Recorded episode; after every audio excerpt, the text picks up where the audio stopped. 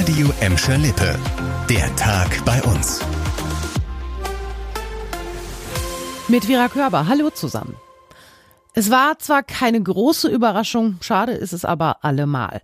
Der Biathlon auf Schalke wurde bereits zum zweiten Mal abgesagt. Das hat der FC Schalke 04 heute bekannt gegeben. Es liegt zum einen daran, dass die Corona-Infektionen auf einem hohen Niveau bleiben. Zum anderen fehlt den Veranstaltern auch einfach eine gewisse Planungssicherheit, weil es immer wieder neue Beschlüsse von Bund und Land gibt. Schalke hat jetzt in dem Zuge auch nochmal an alle appelliert, sich impfen zu lassen.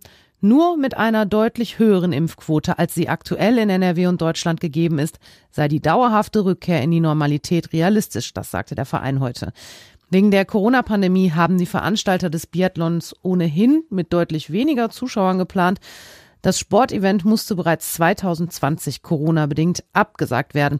Jetzt sollte es am 28. Dezember wenigstens unter anderen Voraussetzungen stattfinden.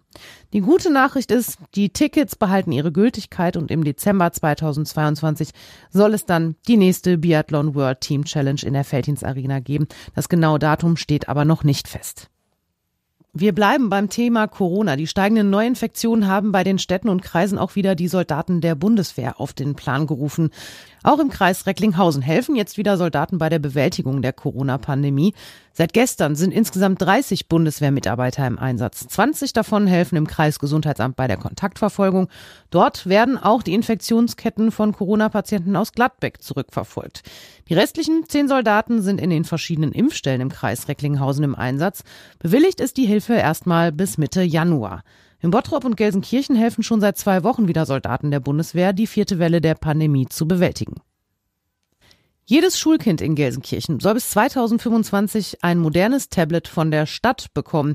Das will die SPD für den städtischen Haushalt beantragen und bekommt dabei auch Unterstützung von CDU und Grünen. Schon für das kommende Schuljahr sollen 100.000 Euro ausgegeben werden, und zwar für die ersten Geräte, Software und Lehrerschulungen. Die Tablets sollen Schiefertafeln und Schulbücher ablösen und das Lernen zu Hause einfacher machen. Damit das Ganze aber finanziell auch klappt, will die Stadt Gelsenkirchen Fördergelder von Bund und Land abgreifen.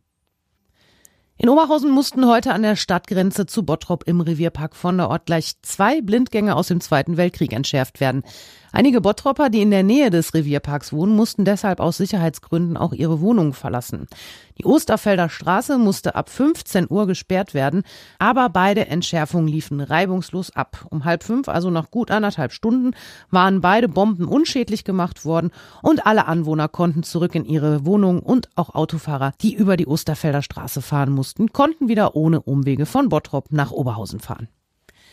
Das war der Tag bei uns im Radio und als Podcast. Aktuelle Nachrichten aus Gladbeck, Bottrop und Gelsenkirchen gibt es jederzeit auf radio und in unserer App.